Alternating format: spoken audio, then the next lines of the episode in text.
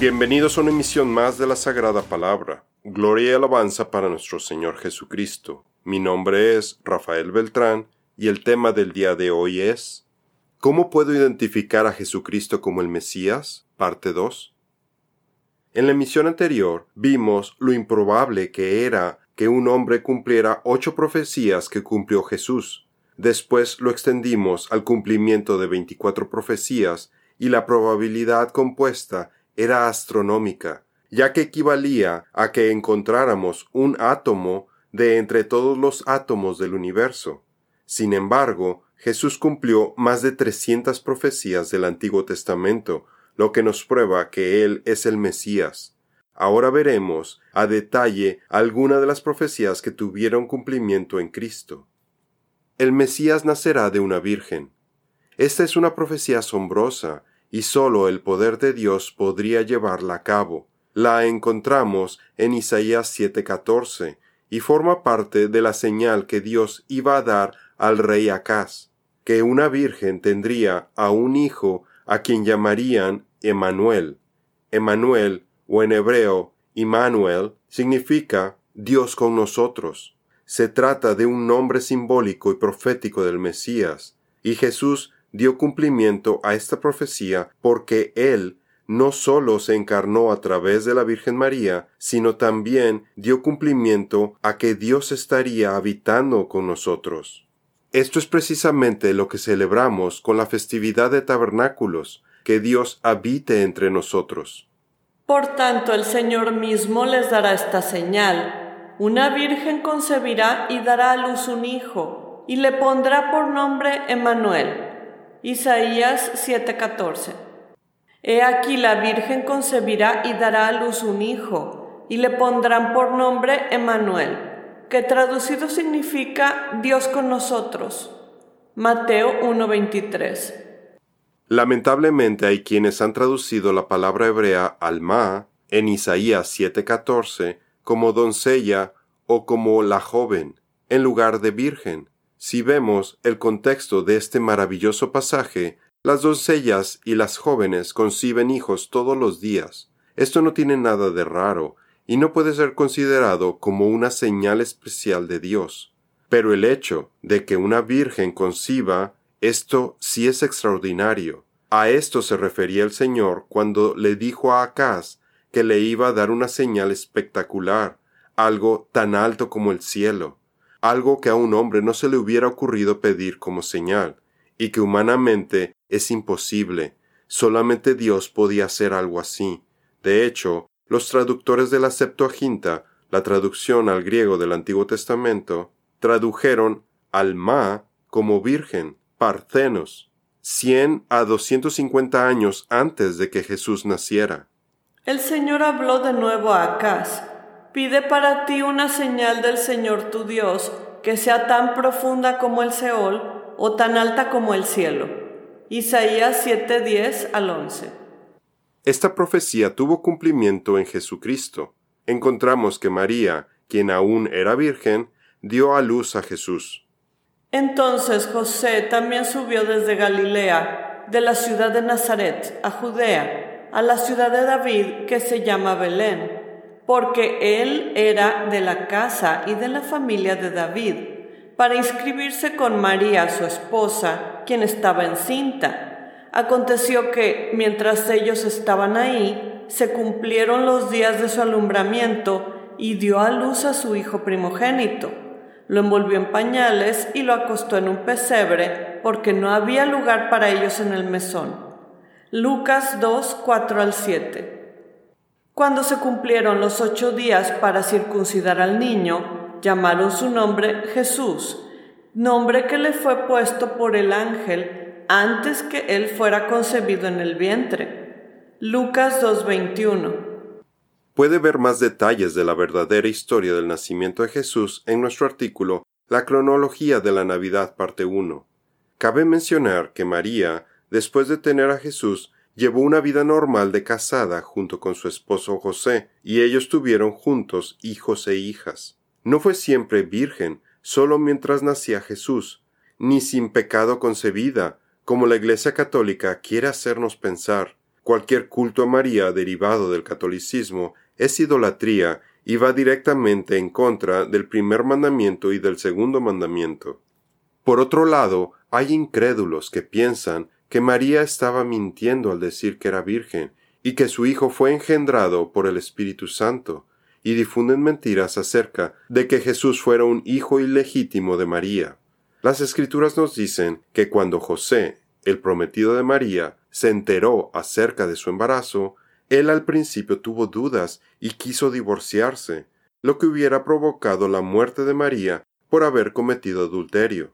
Pero sus dudas fueron disipadas cuando un ángel del Señor se le apareció en un sueño y le explicó la naturaleza del embarazo de María, de modo que José fue el padre adoptivo de Jesús, y es probable que, viviendo en un pueblo chico, se hubiera hecho un rumor de que el hijo de María fuera ilegítimo. Pensamos que el Salmo 69 nos ofrece un panorama de los sufrimientos de Cristo durante su juventud. Y vemos que los fariseos insinuaban que Jesús fuera hijo ilegítimo al decir que ellos no eran hijos de fornicación. Para más detalle puede ver nuestro artículo La cronología de la Navidad, parte 4. El Mesías será descendiente o semilla de la mujer.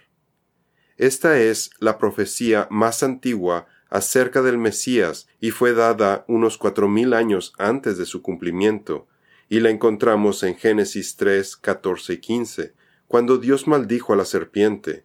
Inmediatamente después de la caída de la humanidad, el Señor nos estaba dando el camino para ser redimidos y regresar al Creador. Y el Señor Dios dijo a la serpiente, Por cuanto has hecho esto, maldita serás más que todos los animales, y más que todas las bestias del campo. Sobre tu vientre andarás, y polvo comerás todos los días de tu vida.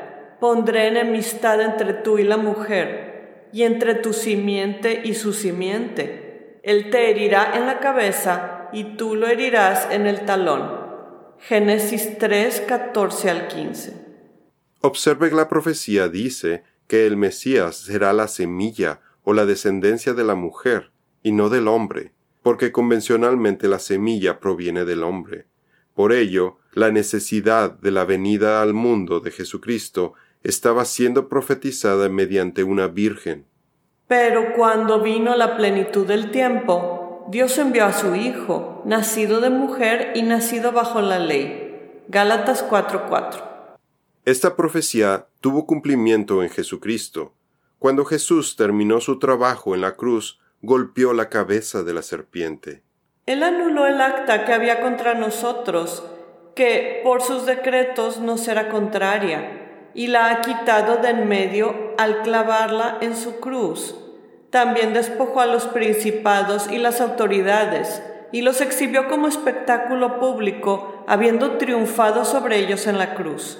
Colosenses 2, 14 al 15.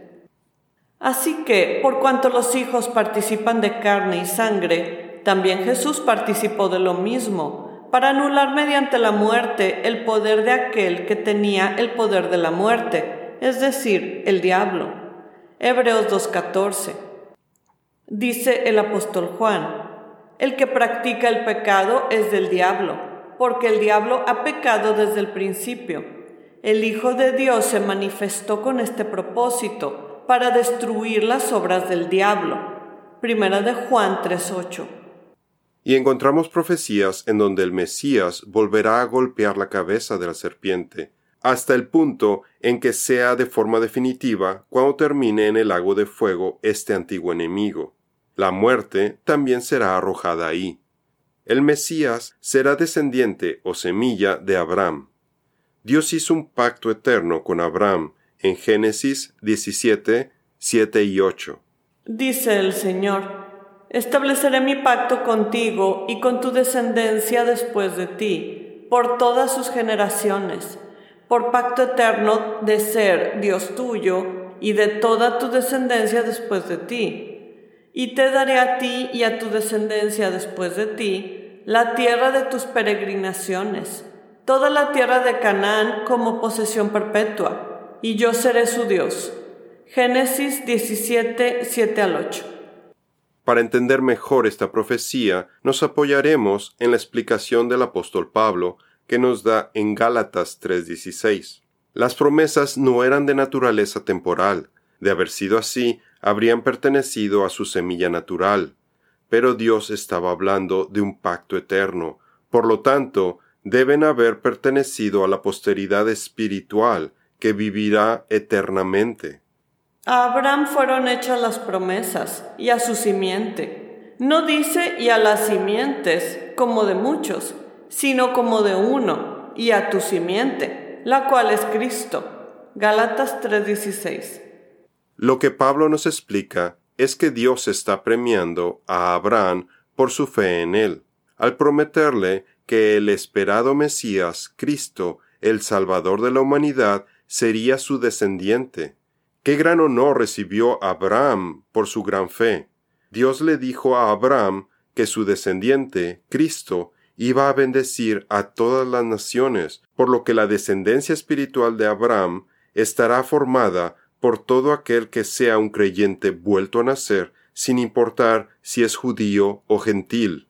La escritura, previendo que Dios justificaría a los gentiles por la fe, anunció de antemano las buenas nuevas a Abraham, diciendo, En ti serán benditas todas las naciones. Así que, los que son de la fe son bendecidos con Abraham, el creyente. Gálatas 3, 8 al 9. Todo aquel que sigue el ejemplo de Abraham y pone su fe en Jesucristo, vivirá eternamente bajo el pacto eterno que Dios hizo con Abraham, cuando reciba el Espíritu Santo en su corazón, que es la garantía de vida eterna. Para que la bendición de Abraham llegara por Cristo Jesús a los gentiles, a fin de que recibamos la promesa del Espíritu por medio de la fe. Gálatas 3:14. Esta profecía tuvo cumplimiento en Jesucristo. Jesús es descendiente de Abraham que da cumplimiento a esta profecía casi dos mil años después de haber sido pronunciada, y en él todo aquel que sea adoptado como hijo de Dios será bendecido. Una vez que entendemos que las promesas de Dios a Abraham son para sus descendientes espirituales y son eternas, vemos cómo el reino de Dios avanzará en la tierra, ya que entre estas promesas está el que se multiplicaría su descendencia espiritual como las estrellas del cielo, y que de su simiente todas las naciones serán bendecidas.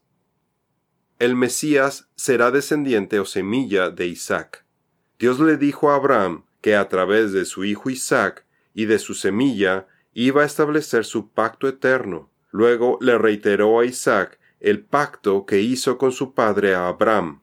Dice el Señor, reside en esta tierra, y yo estaré contigo y te bendeciré, porque a ti y a tu descendencia daré todas estas tierras, y confirmaré contigo el juramento que juré a tu padre Abraham. Multiplicaré tu descendencia como las estrellas del cielo, y daré a tu descendencia todas estas tierras en tu simiente serán bendecidas todas las naciones de la tierra. Génesis 26 del 3 al 4. Abraham tuvo a otros hijos. Sin embargo, sería a través de la línea de Isaac de donde luego vendría el Mesías. Puede ver más acerca de este tema en nuestro artículo Génesis 4, 25 y 26, La esperanza con el nacimiento de Seth, primera parte, en la sección de los derechos del primogénito. Esta profecía tuvo cumplimiento en Jesucristo. En las genealogías de Jesús podemos ver que Él es descendiente de la línea de Isaac. Esto es todo por el día de hoy. Los esperamos en nuestra siguiente misión. Que Dios los bendiga.